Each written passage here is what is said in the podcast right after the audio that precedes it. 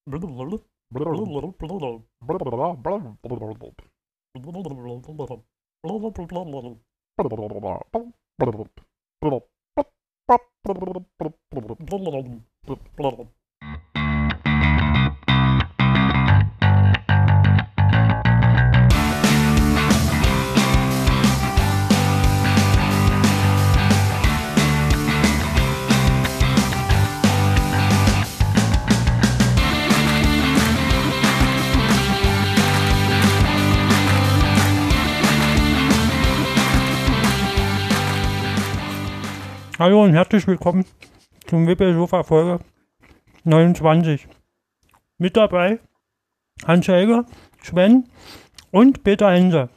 Diesmal schauen wir ein bisschen auf, hm, auf Rechtsgebiete. Was müsst ihr achten im Internet? Was kann euch passieren? Wer könnte abgemahnt werden? Was mit SSL und dem Tele-Dings-Gesetz? Ich spreche das jetzt mit Absicht nicht aus, weil sonst kriege ich wieder Schimpfe von Peter, dass das falsch ist. Ja, Hallo. Guten Appetit. Gut, lass es dir schmecken. Ich grüße auch den Apfel in deinem Mund.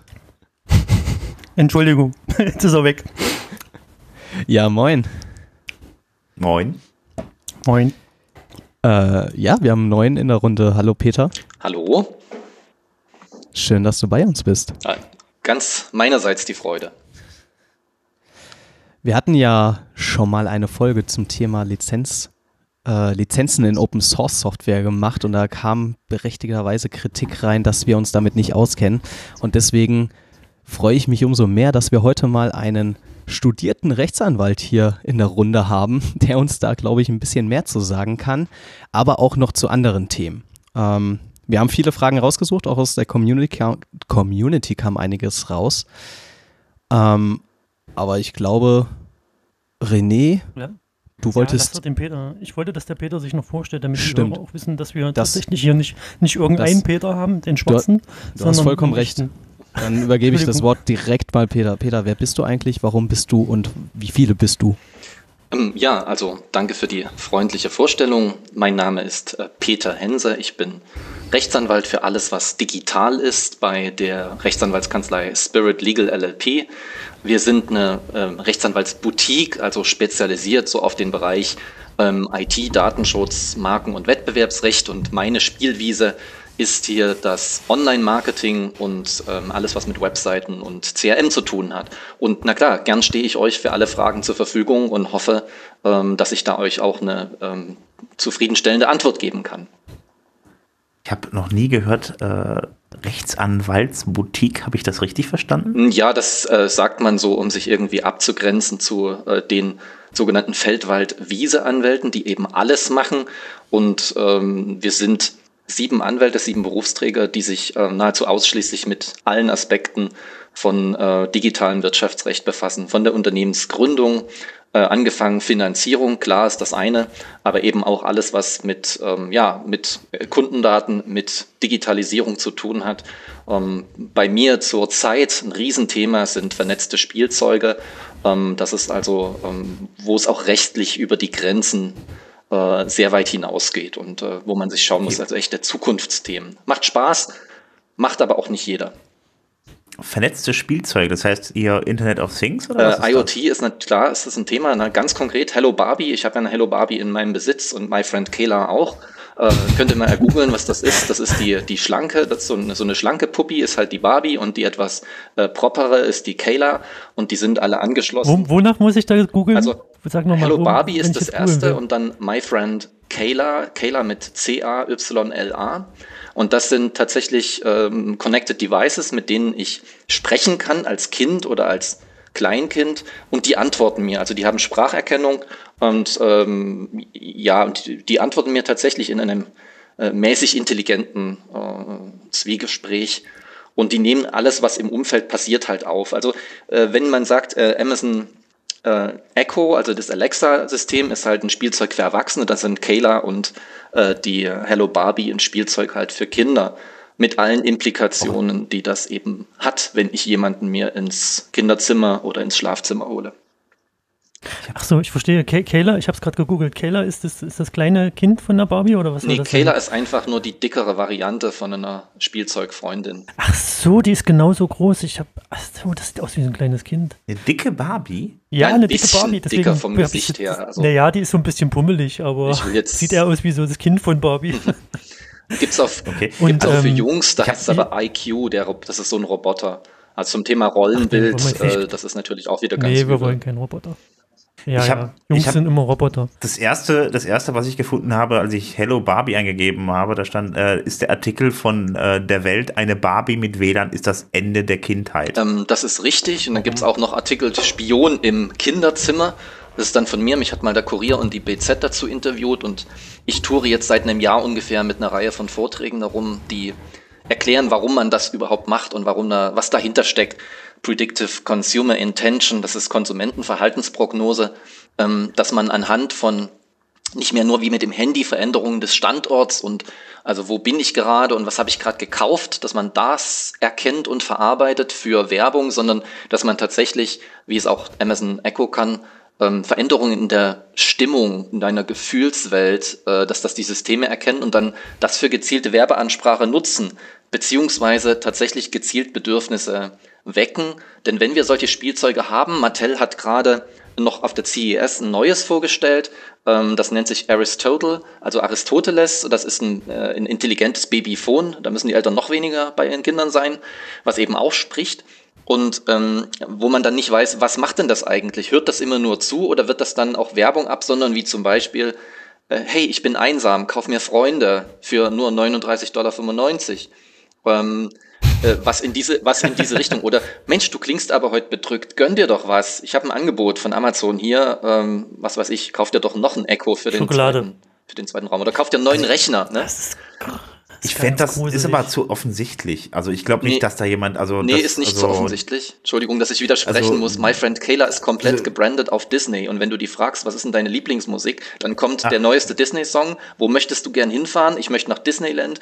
Ähm, und das ist übrigens Ja. ein Grund, weshalb eine Gruppe von, äh, von, von, von Bürgerrechtsunternehmen ähm, in den USA auch schon eine Complaint bei der, bei der FTC eingereicht hat, äh, die Electronic Privacy Information Center und die sogenannte Campaign for Commercial Free Childhood. Die klagen gegen die Hersteller ähm, von, von, von My Friend Kayla. Das ist eine Hongkonger Firma, die die die, die das, die Hardware herstellen. Aber das Interessantere ist eigentlich, was an Technik dahinter hängt. Ähm, das geht nämlich alles zu, zu Nuance nach Massachusetts in den USA. Also die Daten und die, die, die Audio-Files, die aufgenommen werden. Und äh, Nuance ist auch ein Contractor fürs US-Militär und bietet ähm, an, dass du, wenn du dort sozusagen Soundbites hinschickst von jemandem, dass die anhand ihrer sehr großen Datenbank mit äh, Dutzenden von Millionen ähm, äh, digitalen Fingerabdrücken von, äh, also von der, aus der Spracherkennung, dass die dann sozusagen eine Voice Recognition und ähm, Persönlichkeitserkennung machen können. Das ist ziemlich spannend. Wer mal mit Dragon auf seinem Rechner gearbeitet hat, das ist von Nuance und da wird wahrscheinlich auch äh, so, ein, äh, so, ein, so ein Fingerprint hinterlegt. Ähm, sollte man einfach nur wissen. Können wir, ja. können wir das Thema wechseln? Ich krieg Angst. Ich habe irgendwie immer mehr das Gefühl, dass das zum, zum Terminator Realität wird. bin auch kurz davor, meine, meine Alexa wieder aus dem Fenster zu schmeißen. Ja, was du dir so einen Scheiß auch habe. kaufst. Ja, es tut mir auch leid. Also ich, ich hätte nicht gedacht, dass das Thema jetzt kommt irgendwie. Ich war, ich sag mal so, das Problem ist ja eigentlich gut, äh, Alexa soll ja auch noch, soll ja nur reagieren, wenn man das sagt mit Alexa. Jetzt sie sagt, sie, sie hört gerade Gott sei Dank nicht zu, anscheinend. Hey Alexa, Was glaubst du? Dass, dass, die, dass, die, dass die Daten dann halt äh, äh, in dem Moment rausgehen, wenn ich dann noch tatsächlich das, Stich, das Stichwort sage und vorher dürfte ja eigentlich dann da nichts rausgehen irgendwie. Das glaubst du. Ja, das, ich denke mal, also wenn das Verhalten da anders wäre, also ich meine, das sind ja auch messbare äh, äh, Datenströme, die dann halt eben dann da geschehen irgendwie von dem Ding aus. Ja, man kann den Traffic im Netzwerk messen. Nur wenn man es so, wenn man es natürlich so offensichtlich macht wie mit diesem, mit dieser Puppe da irgendwie und es einfach standardmäßig dann da drin ist, irgendwie, äh, gut, äh, Also Ja. Alexa speichert auch, ne? Das weißt Ah. du. Die hat, die hat eine gewisse Retention-Zeit, in der die deine Audioaufnahmen gespeichert werden und die werden danach angeblich automatisch gelöscht. Ähm, das hat selbst das FBI nicht ganz geglaubt. Ähm, und da gab es ja jetzt gerade einen ganz aktuellen Fall, eine, eine Mordermittlung in einem Haus, wo jemand in seiner Badewanne ertrunken ist oder ertrunken wurde, äh, wo man ähm, per, per, per äh, Court Order versucht hat, ähm, die Daten bei Amazon, äh, die in dem Alexa-Gerät äh, gespeichert sind, ähm, herauszubekommen. Und ähm, das ist also bis heute nicht klar, wie lange tatsächlich und welche äh, welche Masse an Audiofiles tatsächlich das Alexa vorhält. Entweder direkt im Gerät, äh, ich glaube das nicht, oder eben in der Cloud. Und, ähm, Aber haben die das rausbekommen? Äh, also, der, der aktuelle Stand ist mir jetzt äh, nicht bekannt. Also äh, Amazon hatte sich geweigert, mehr Daten herauszugeben und haben natürlich gleichzeitig betont, sie hätten auch keine weiteren. Aber ähm, die haben immer Metadaten und die bleiben auf jeden Fall. Also wer wann, wie lange, mit welcher Lautstärke gesprochen hat, das ist auf jeden Fall immer mit, immer mit erfasst. Und ihr wisst ja, Metadaten sind manchmal besser als Rohdaten. Hm. Furchtbar, furchtbar. Ich will da gar nicht drüber nachdenken. Das ist mir alles. Ich, ich habe so eine Geräte überhaupt nicht.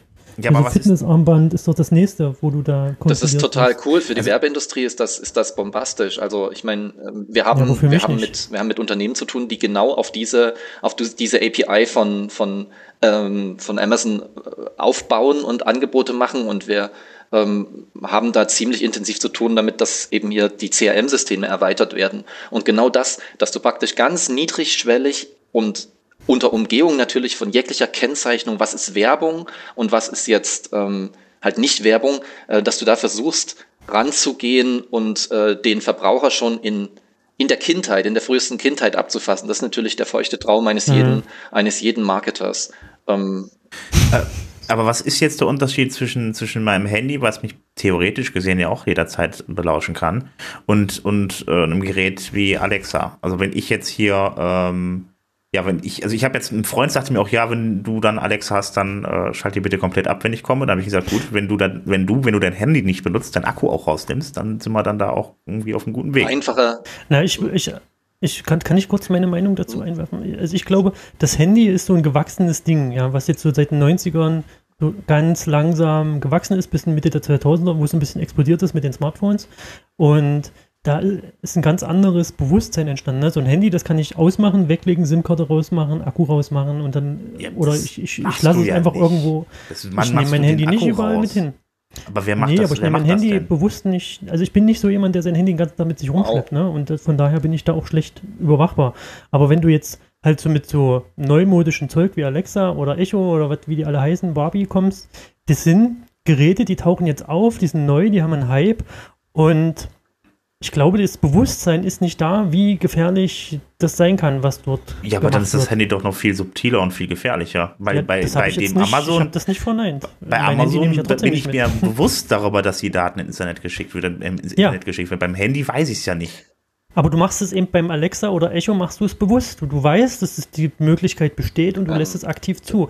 Bei dem, das Handy ist so ein gewachsenes Ding, das ist irgendwie aber da. Das Bewusstsein ja, lässt ja nach. Das ist ja das, was du gerade sagst, äh, René, äh, dass das Bewusstsein ja. nachlässt, einfach weil das Handy schon seit 15 Jahren Gebrauchsgegenstand ist oder seit 20 Jahren. Richtig. Ähm, das wird ja, das ist ja genau das Ziel, dass wir äh, unsere Gebrauchsgegenstände ähm, mit, einer, äh, mit einer Internetverbindung ausstatten, äh, dass das eine ziemlich doofe Idee ist. Da könnt ihr ja mal bei Twitter schauen, Internet of Shit, das ist der, der coolste Account zum Thema IoT. Ähm, was braucht der Wasserkocher eine Internetverbindung? Am Ende ähm, mache ich ihn am Ende selbst hackbar. Aber ähm, um nochmal drauf zurückzukommen, das ist ja, ähm, es geht nimmer nur um Datenhoheit und um Monopole. Ähm, das Monopol der, der Datenerfassung auf dem iPhone, ähm, das liegt im Wesentlichen bei Apple. Also so ganz frei kann ich da nämlich nicht drauf zugreifen. Aber es gibt natürlich Unternehmen, die nicht Apple sind und die Daten trotzdem wollen. Und dann fragt man sich, ja, wer hat also halt, wer hat halt die, wer hat halt die Reichweite, wer hat den Zugriff?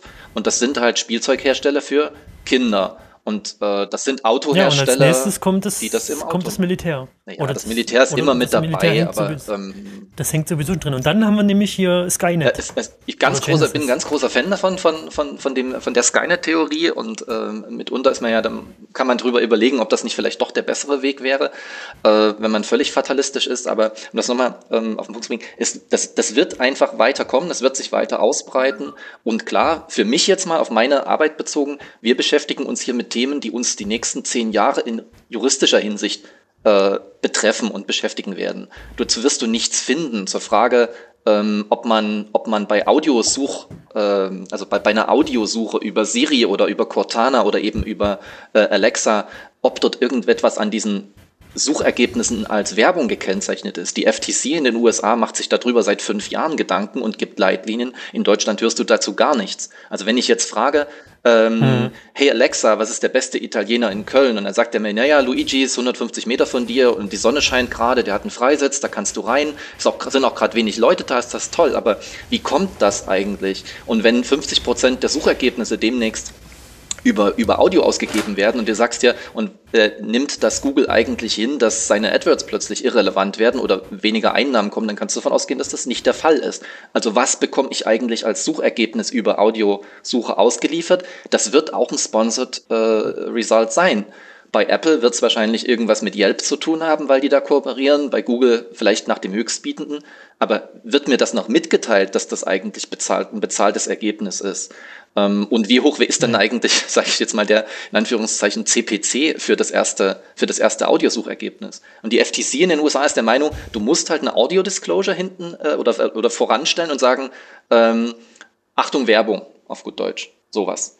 Und ähm, das. Aber das macht das Erlebnis wieder das kaputt. Macht, sagst du, du machst das, das macht das Erlebnis kaputt. Und dann sage ich dazu jetzt mal ganz hart: Es gibt einen Grund, warum man Schleichwerbung verbietet und warum das verboten ist, auch weltweit tatsächlich so stark eingeschränkt ist. Dann geht das halt als Geschäftsmodell nicht, ne? Dann war's das halt.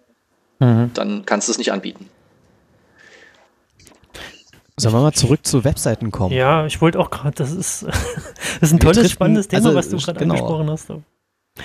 Ähm, aber ich habe da jetzt Angst. Ich bin, ich bin verängstigt jetzt, bitte.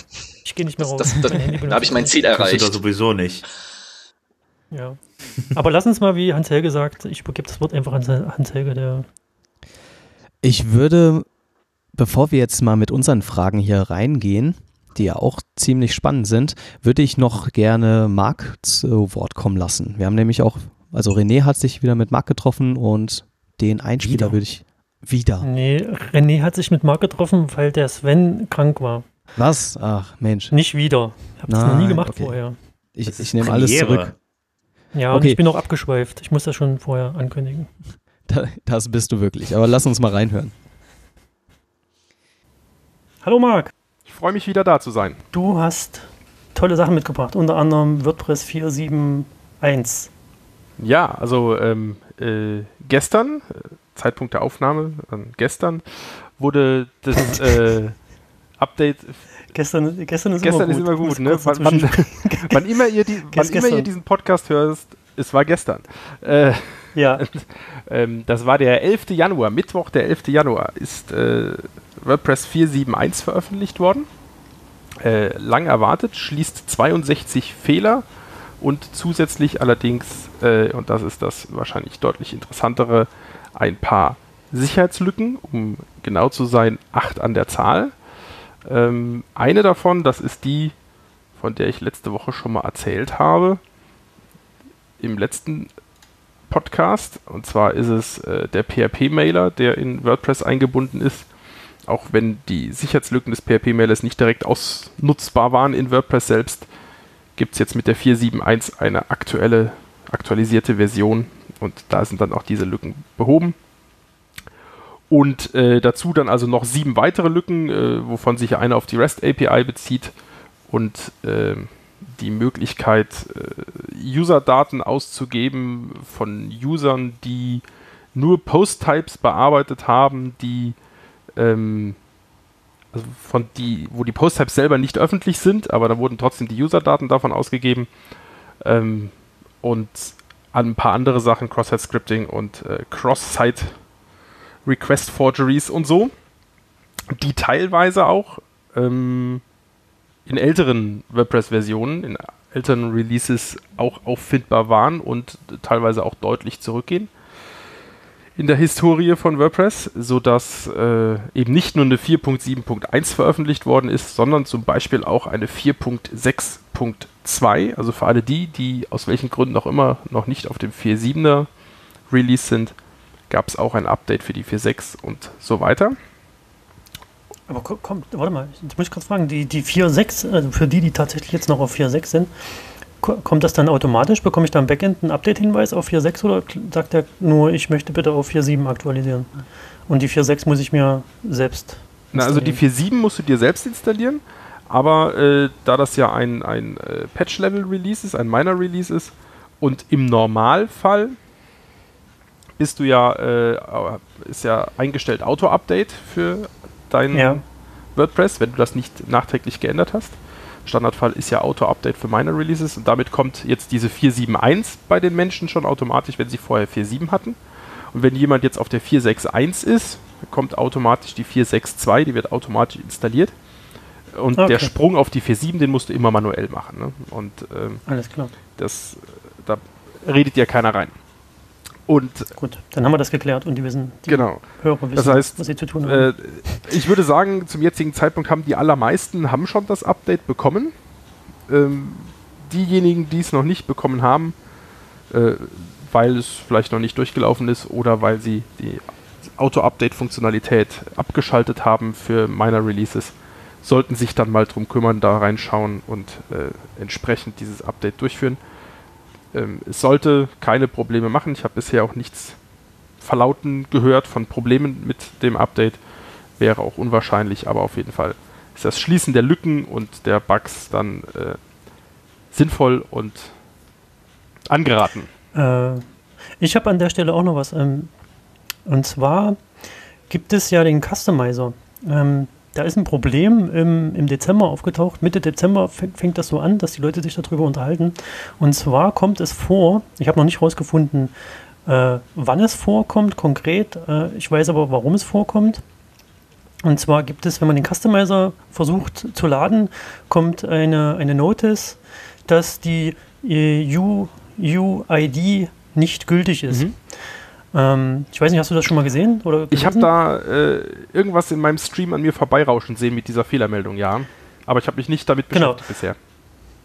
Ja, ich war jetzt irgendwie gezwungen, mich damit zu beschäftigen. Auf jeden Fall ähm, passiert das, weil, also man muss wissen, dass der Customizer erzeugt, äh, wenn man, sobald man den öffnet, erzeugt das wie so, so ein Post, den man nicht sieht und da speichert er also temporär die ganzen Sachen rein, die man tut, bis man speichert. Dann legt er die Sachen woanders ab. Und äh, dieser temporäre Post, der bekommt quasi beim, beim, äh, beim Auslesen, also wenn man das öffnet, dann versucht er da so ein Request hinzumachen und da hängt eine, eine Unit, äh, Universally Unit ID dran. Und die äh, ist nicht gültig, weil dieser Post nicht erzeugt wurde. Und das führt eben dazu, dass diese Notice kommt. Was ich jetzt noch nicht rausgefunden also ich weiß, wo das passiert, aber ich weiß noch nicht, äh, warum der Post nicht erzeugt wurde. Auf jeden Fall tritt das unter anderem auf, wenn man irgendwie mit WP Supercache irgendwas oder mit Caching generell irgendwas tut oder in Kombination mit anderen Plugins. Ich habe das aber auch, auch schon nachgestellt in einer komplett leeren WordPress-Installation. Äh, ist, tritt auch nur auf, wenn man Multisite hat mit, ähm, mit muss ich lügen, mit Subdomain oder ist, ist egal, muss ich gucken. Auf jeden Fall tritt es, glaube ich, nur beim, bei, bei Multisite auf und äh, ja, ich weiß nicht warum. Hm.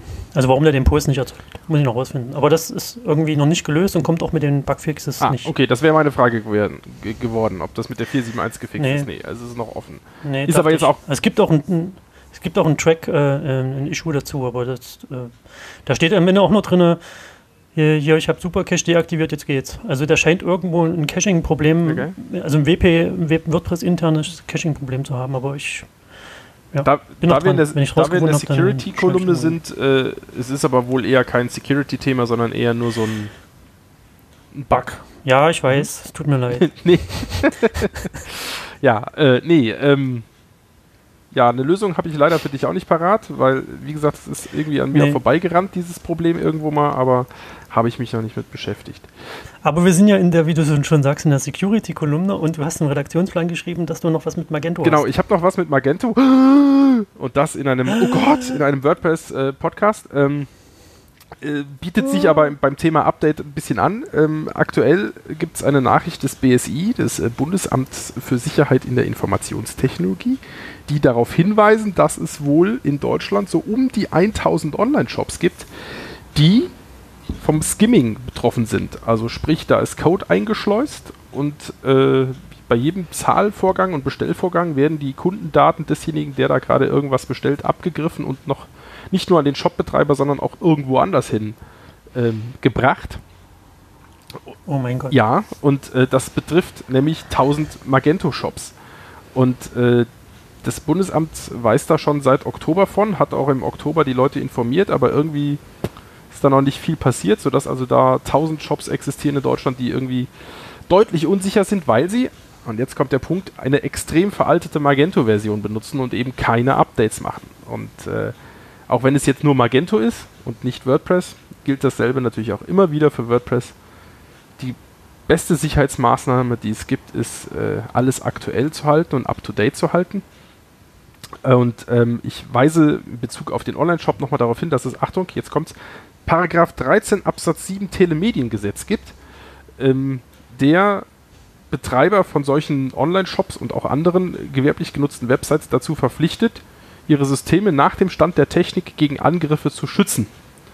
Das heißt, es gibt eine gesetzliche Verpflichtung dazu, die eigene Website aktuell zu halten und den eigenen Online-Shop und es können sogar Bußgelder verhängt werden, wenn man das nicht tut. Wobei mir persönlich noch kein Fall bekannt ist, in dem das passiert ist, aber zumindest gibt es diese Möglichkeit theoretisch. Das ist sehr gut, dass du das erwähnt hast. Wir werden das gleich im Anschluss oder im, im weiteren Verlauf nochmal genauer mit dem Peter besprechen. Mach das. Das war's Ja. ansonsten auch schon von mir. Links zu allem wie immer in den Show. Notes. Ne? Ähm, auch zu den Magento-Shops, die betroffen sind und so, kann sich jeder seinen Shop rausruhen, wo er nicht bestellen soll. Und äh, Sehr gut. Ja. Ich danke dir, Marc. sehr gerne.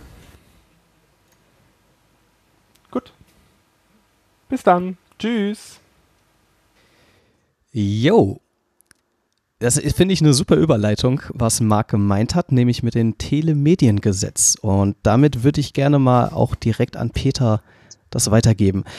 Bist du der Meinung, dass wir Webseitenbetreiber wirklich haftbar dafür sind, wenn unsere WordPress-Webseite speziell nicht aktuell ist und darüber irgendein Schaden entsteht?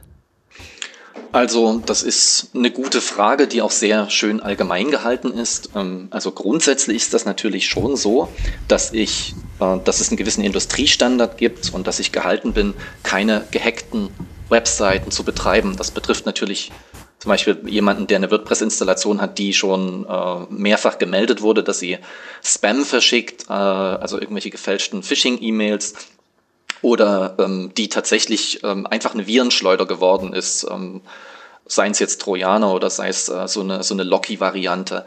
Diese Fälle haben wir und da gibt es natürlich schon Handlungspflichten. Das heißt, wenn ich von meinem, wenn ich jetzt von, bei 1 und 1 oder Strato huste, was halt viele Leute machen, wenn die mir halt mitteilen, Mensch, Server gehackt, pass auf, äh, wir schalten dich gleich ab und ich reagiere nicht, dann ist das schon so, dass ich durchaus bei Nachweisbarkeit für so einen Schaden bei einem Dritten haften kann.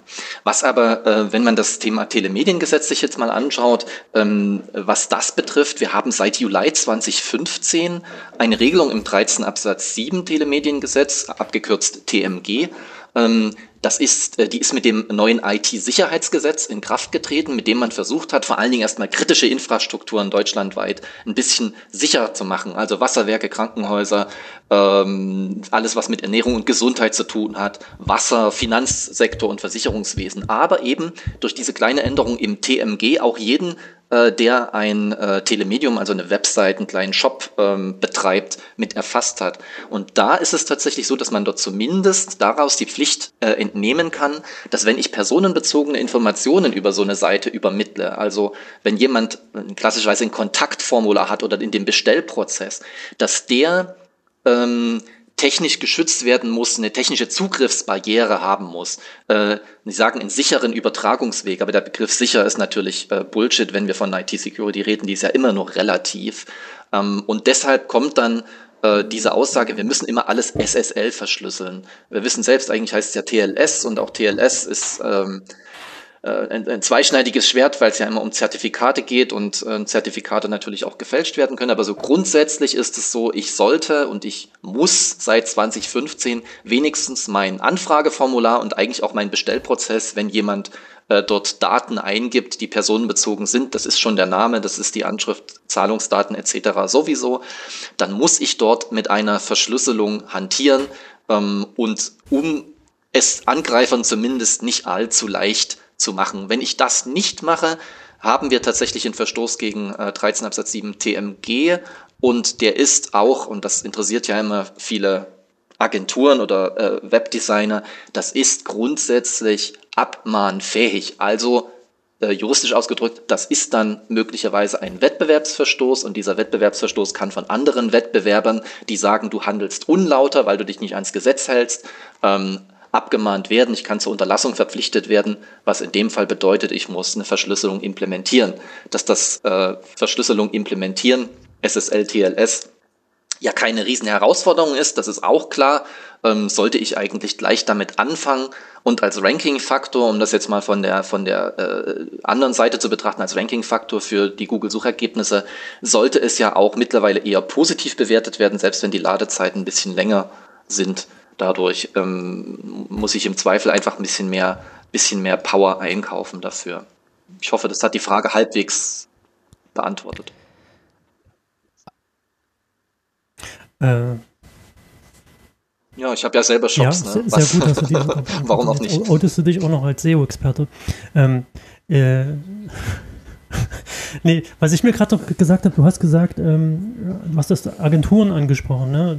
In vielen Fällen ist es ja so, oder auch im WordPress-Bereich, dass Agenturen Webseiten für Dritte erstellen. So eine Agentur erstellt zum Zeitpunkt X eine Webseite für einen Dritten, hat keinen Wartungsvertrag. Ähm, aber hat irgendwie verursacht, dass äh, genau dieser Schaden jetzt eintritt. Äh, also wird abgemahnt, weil irgendwas unsicher war. Also es ist ein Thema, mit dem habe ich immer die jeden Agentur, Monat die das zwei, dreimal zu oder der tun, weil natürlich auch viele, viele Webdesigner oder Agenturen beraten, vor allen Dingen, äh, also auch ähm, Content Garden Bereich, also sei es WordPress, sei es Contao, mit denen ich sehr eng verbunden bin. Ähm, und das ist tatsächlich, es hängt immer am Einzelfall. Also der erste Punkt ist, was ich natürlich jedem empfehlen würde, ist, äh, versucht euch ordentliche Standard-AGB äh, zu erstellen Ja. und haltet euch dran, was in den AGB dann drin steht. Ähm, das heißt, macht keine zusätzliche Designberatung, übernehmt nicht die Bilderbeschaffung, und, und ge- gebt keine Garantien, ja, das ist absolut sicher und auf dem äh, Stand der Technik. Ähm, es, ist die, es ist wirklich eine Frage, gebe ich dem Kunden das Gefühl, also auch so mit, mit so einer Wissensasymmetrie, wenn Aber, ich dem ähm, klitzekleinen äh, Start-up jetzt so eine Website gebe und sage, die kannst du einsetzen, die ist schlüsselfertig, dann bin ich meiner Meinung nach auch heute schon dafür verantwortlich, dass sie zumindest in den, äh, in den, in den Bereichen, wo Daten erfasst werden, auch SSL verschlüsselt ist. Äh, Nimmt SSL jetzt mal nur als, ähm, als ähm, Platzhalter für alle möglichen äh, Arten der, der Sicherung, der Datenübertragung. Ähm, wenn ich das nicht mache, könnte es riskant werden. Aber eigentlich ähm, aus einem ganz normalen, bitte hier ist ein Design, bitte setzt das um, da habe ich gar keine Verpflichtung.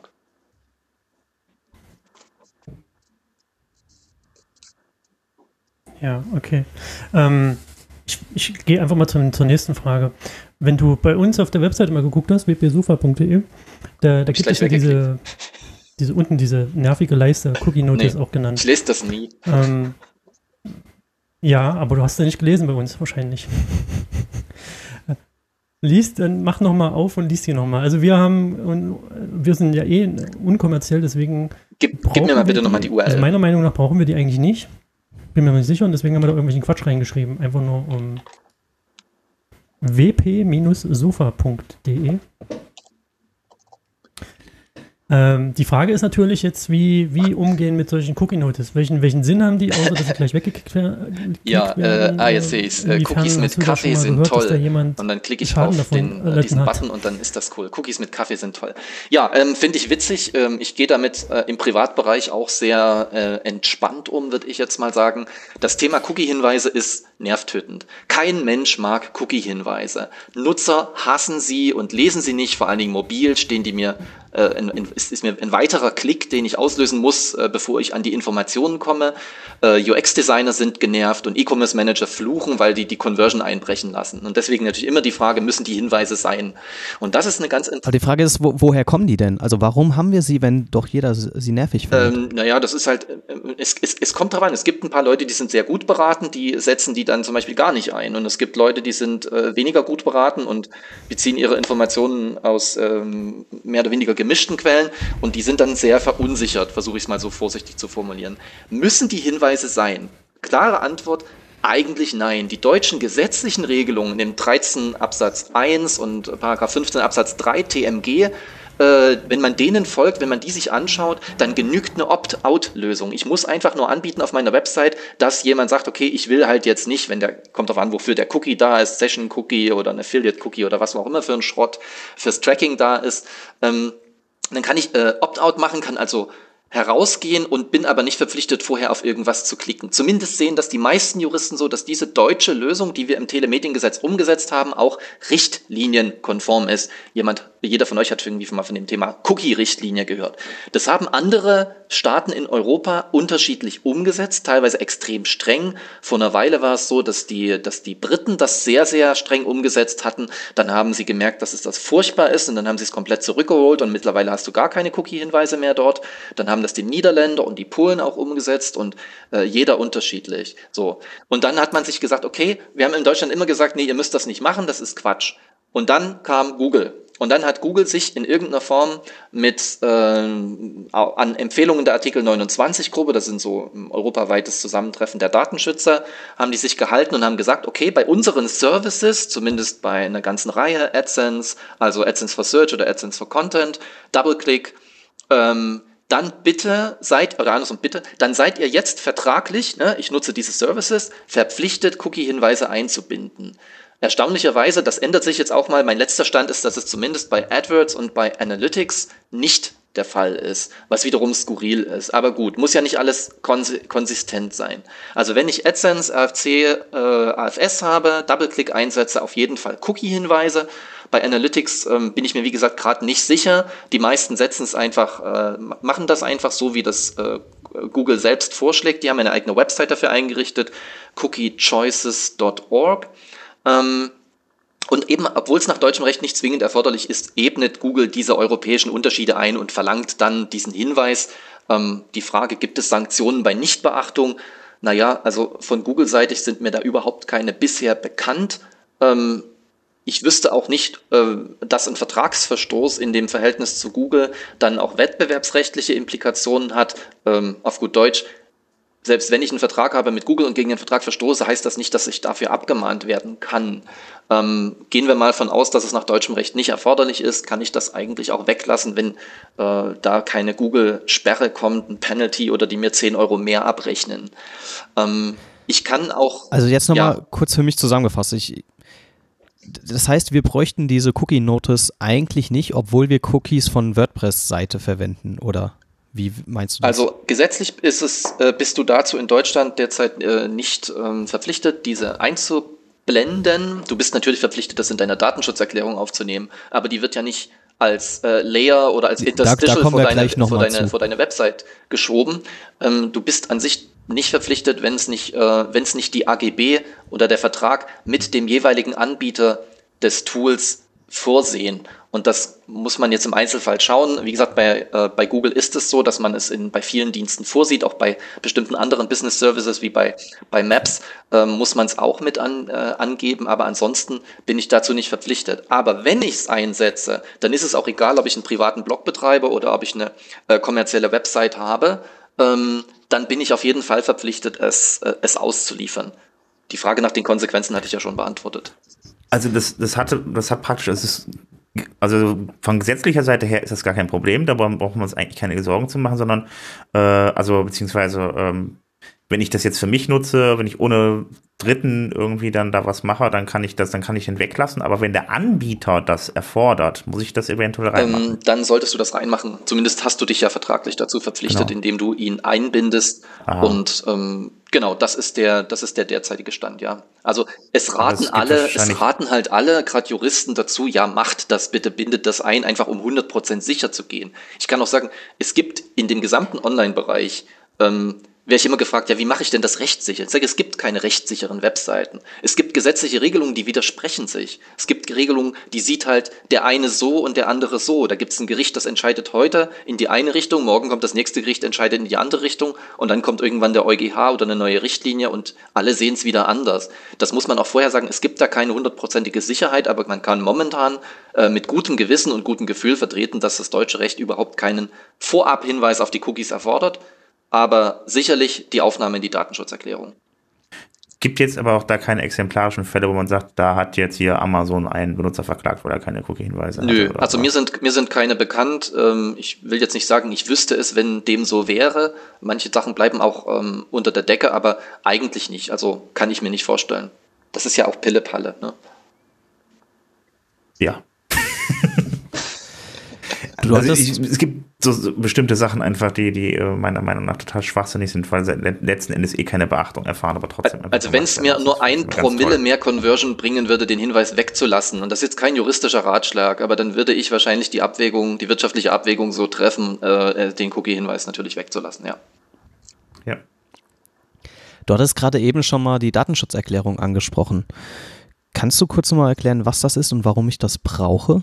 Oder was da auch drin stehen sollte? Ja, also die Datenschutzerklärung ist ein, tatsächlich äh, extrem aufgewertet worden in den letzten Jahren. Seitdem wir 2013 äh, eine Entscheidung vom Oberlandesgericht Hamburg hatten, die gesagt haben, dass wenn du äh, bestimmte Daten erfasst auf deiner Website, sobald der Besucher draufkommt und darüber nicht in der Datenschutzerklärung aufklärst, also diesen Klick in ein gesondertes, auf ein gesondertes Feld, auf dem wirklich Datenschutzerklärung draufsteht, ähm, wenn du das nicht machst, dann ist es ein Wettbewerbsverstoß und das kann dann tatsächlich Lieblingswort in dem Bereich abgemahnt werden. Oh Gott, oh Gott, da kommt ein böser Brief. Ähm, äh, da spielte das plötzlich eine Rolle. Und das heißt, in der Datenschutzerklärung, die ist eigentlich äh, sowas wie eine, wie eine juristische Beschreibung der technischen Vorgänge auf eurer Seite. Wenn ihr an irgendeiner Stelle Daten erfasst über die Besucher der Website und es sind personenbezogene Daten und da könnt ihr von ausgehen, dass nahezu alles, was erfasst wird, Personenbezug hat, dann muss ich in der Datenschutzerklärung darüber relativ detailliert aufklären. Das führt dazu, wenn ich 74 Tracker eingebunden habe, die Datenschutzerklärung auch durchaus mal 30, 40 Seiten haben kann, was dann wiederum den Gesetzgeber zurzeit veranlasst, zu überlegen, ob ich nicht verpflichtet werden kann, Datenschutzerklärungen zusammenzufassen und diese Zusammenfassung voranzustellen, bis wir dann irgendwann wieder dabei sind, dass die Zusammenfassung zu lang ist und wir dann einen Index brauchen. Also die Datenschutzerklärung ist in Deutschland extrem wichtig, die ist aber auch in Resteuropa ganz wichtig und nicht zuletzt, die Amerikaner haben das System übernommen.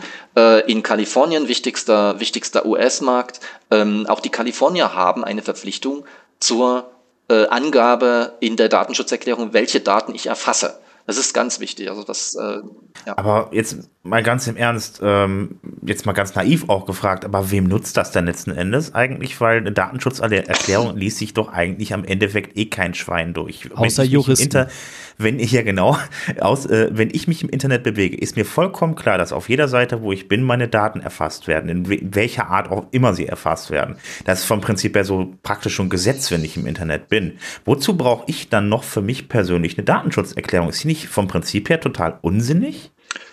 Ach Gott, das ist so eine Frage nach dem Sinn der Welt. Ähm, es, ähm, liest irgendjemand seine Versicherungsbedingungen, wenn er eine Versicherung abschließt? Nein. Aber du erwartest, dass was reguliert wird, äh, wenn du einen Schaden hast. Und dann bist du überrascht, warum die Versicherungen so reich und mächtig sind und sich so tolle Häuser bauen. Äh, und dann stellst du fest, dass das daran liegt, dass sie Schäden halt nicht gern regulieren und dass sie äh, Ausnahmen eben in den Bedingungen verstecken.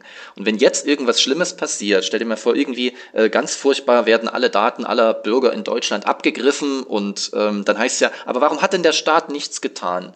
Ähm, ja, und dann sind wir bei dem Punkt. Und deswegen gibt es diese Vorschrift, ich muss aufklären. Es ist halt nicht geregelt, wie aufgeklärt werden muss. Und die technische Entwicklung rast voran und wir haben, wie gesagt, dieses Beispiel mit den 74 Trackern, das ist ja eins aus der Praxis. Natürlich sieht das furchtbar aus. Und natürlich weiß ich auch nicht, was die über mich erfassen und wie vor allen Dingen, wenn ich verschiedene Datensilos zusammenführe über Schnittstellen, was dann am Ende herauskommt ob die feststellen, ob ich eine Erbkrankheit habe oder ob die sagen, okay, ich bin halt, es ist wahrscheinlich, dass ich im nächsten Jahr ein Auto kaufe.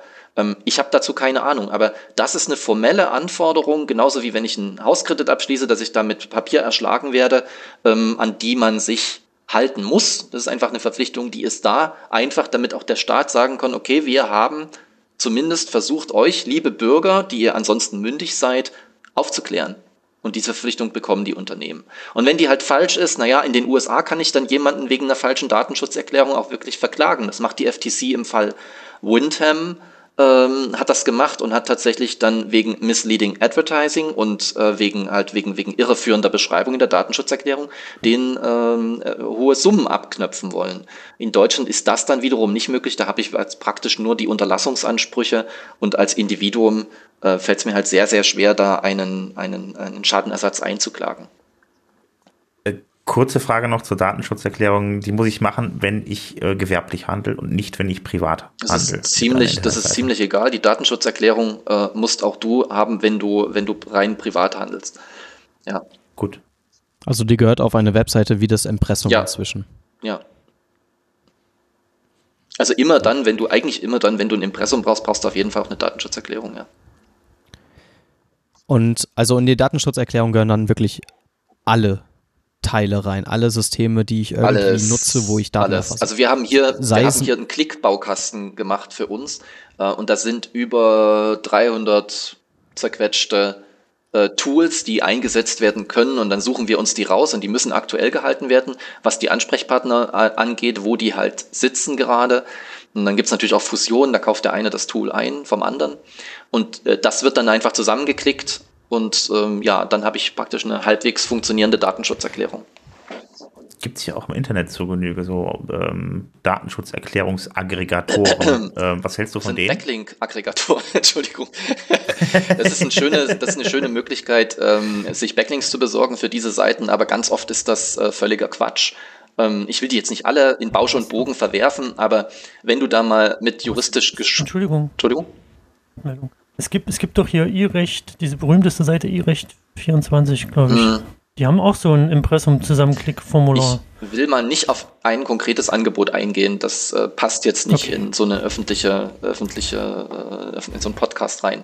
Aber ich sag mal so, wenn man da mit juristisch geschultem Auge drauf geht, dann sieht man, dass viele dieser Dinge, auch Disclaimer, ähm, einfach totaler Käse sind.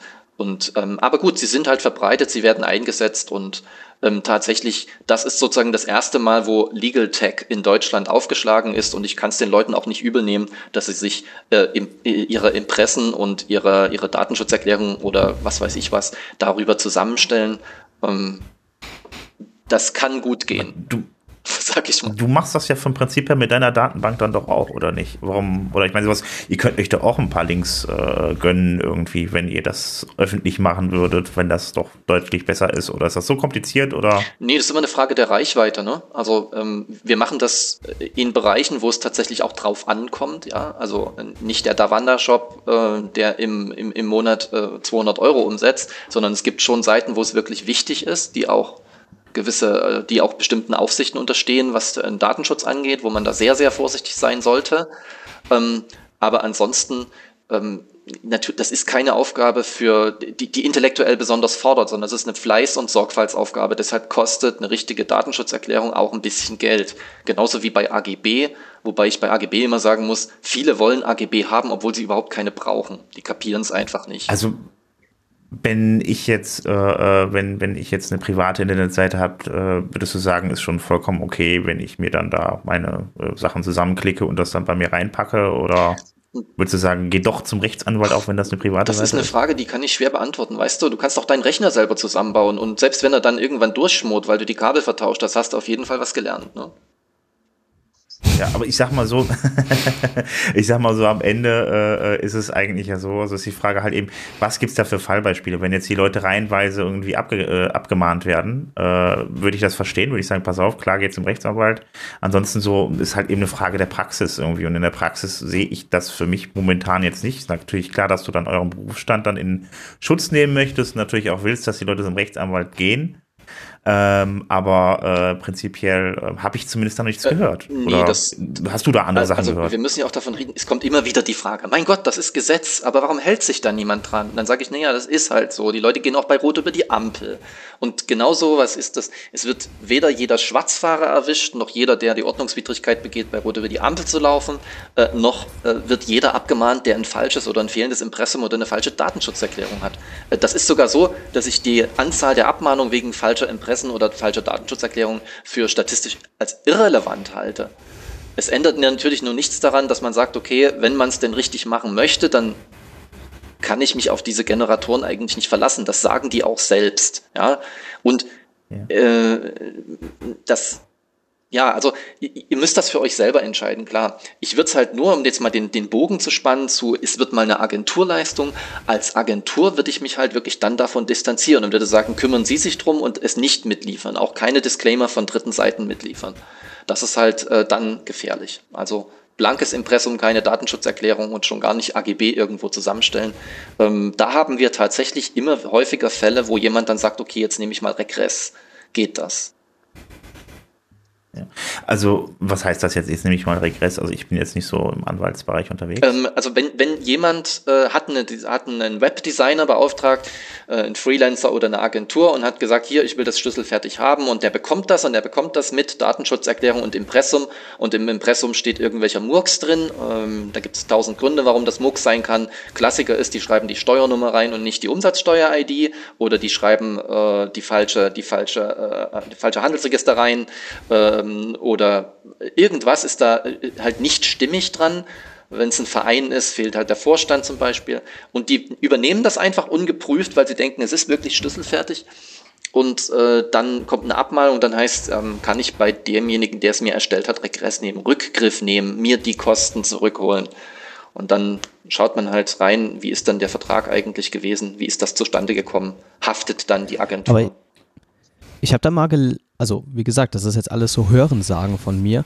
Ich, ich erstelle auch Webseiten, ich bin aber kein Jurist, aber mir wurde dann gesagt, da ich in der Thematik ja der Experte bin, die Kunden kommen auf mich zu und möchten eine Webseite haben, dann bin ich dafür äh, auch verantwortlich, sie darauf hinzuweisen, dass sie gewisse Regularien erfüllen müssen. Also sie brauchen ein Impressum, sie brauchen eine Datenschutzerklärung und ich muss das denen sagen, weil ich der Fachmann in dem Fall bin. Ich ja, muss das, das, aber nicht recht, rechtssicher machen. Ist das denn das korrekt? So? Halte ich, also das erste halte ich schon für äh, groben Quatsch. Also ähm, du weißt Wollte ja nicht, du sagen. weißt ja nicht, wohin die Website geht. Ja, also ich erstelle eine Website. Nee, du weißt, und die du richtet sich, nicht, die richtet sich jetzt zwar in deutscher Sprache, aber zum Beispiel nur an UK-Publikum, weil du irgendwelche X-Pads bespielen willst. Und dann hast du aber eigentlich an, als in, in der Anwendung äh, ein anderes Recht. Oder du machst die auf Englisch und du spielst die aber in Nigeria aus und dann ist plötzlich nigerianisches Recht anwendbar. Also das kannst du vorher nicht wissen. Du kannst das gern machen, du kannst das als Service anbieten, kannst sagen, Achtung, gehen Sie bitte zum Anwalt und ich würde diesen Disclaimer, ich kümmere mich nicht um Jura, gehen Sie zum Anwalt, den würde ich immer bringen. Den würde ich auch im Zweifel in meine AGB mit reinschreiben. Beachten Sie, wir leisten keine Rechtsberatung, dafür sind Sie selbst verantwortlich. Aber ich bin, ich habe keine Belehrungspflichten. Ähm, ja, also das, das, das sehe ich nicht. Und dann bin ich auch nicht verantwortlich. Schwierig wird's bei Sachen, wo du nicht siehst, dass sie eine rechtliche Implikation haben. Ich liefere die Website und ich liefere Bilder und an den Bildern habe ich nicht alle Rechte, weil ich die Lizenzen falsch eingebunden habe. Creative Commons Haftungsfalle. Ne? Ähm, dann äh, habe ich tatsächlich ein Problem, weil es zu meiner Hauptleistungspflicht gehört als Designer, dass meine Designleistung frei von Rechtsmängeln ist. Und wenn ich da halt falsche Lizenzen drauf habe oder gar nicht lizenziert habe ähm, oder den Dummy einfach live gestellt habe, dann habe ich verloren an der Stelle, ja. Also im Endeffekt halt der gesunde Menschenverstand ist da gefragt. Ich darf meinen Kunden halt eben nichts verkaufen, was, was ich bewusst als rechtsunsicher ähm, ja, also erkennbar machen könnte oder so. Also ich würde das ganz, ganz, ja, ganz wirtschaftsfreundlich sehen. Hm? Du darfst keine Leistung anbieten, die du nicht erfüllen kannst. Und wenn, wenn du eine Webseite baust und sagst, ich baue dir die Webseite schlüsselfertig, dann heißt das ja noch nicht, nur schlüsselfertig ist ja noch nicht rechtssicher. Und dann sagst du ja in deinen AGB oder so, schließt dir explizit aus, Bilder kaufe ich nicht oder Plugins von Dritten kaufe ich nicht, die Lizenzen, die müsst ihr selber kaufen und alles sowas. Also nur weil du der Experte bist, bist du nicht gleich haftbar für irgendwelche Sachen, die dir dann angelastet werden.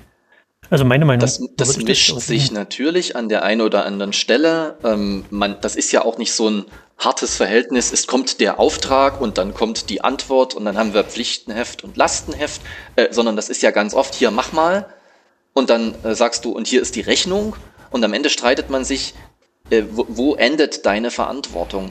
Und deswegen sage ich immer ganz wichtig, wenn jemand irgendwas, äh, ein, ein, ein tolles Projekt hat, wo, bei dem ihr irgendwie ein Gefühl habt, das könnte vielleicht auch schiefgehen oder das hat vielleicht rechtliche Probleme, du machst irgendwelche Branchenadressbücher oder du machst irgendwelche Sachen, wo jemand per iFrame fremden Content einbindet, dann nimm dir die Zeit und schreib mal eine Bedenkenanzeige per E-Mail.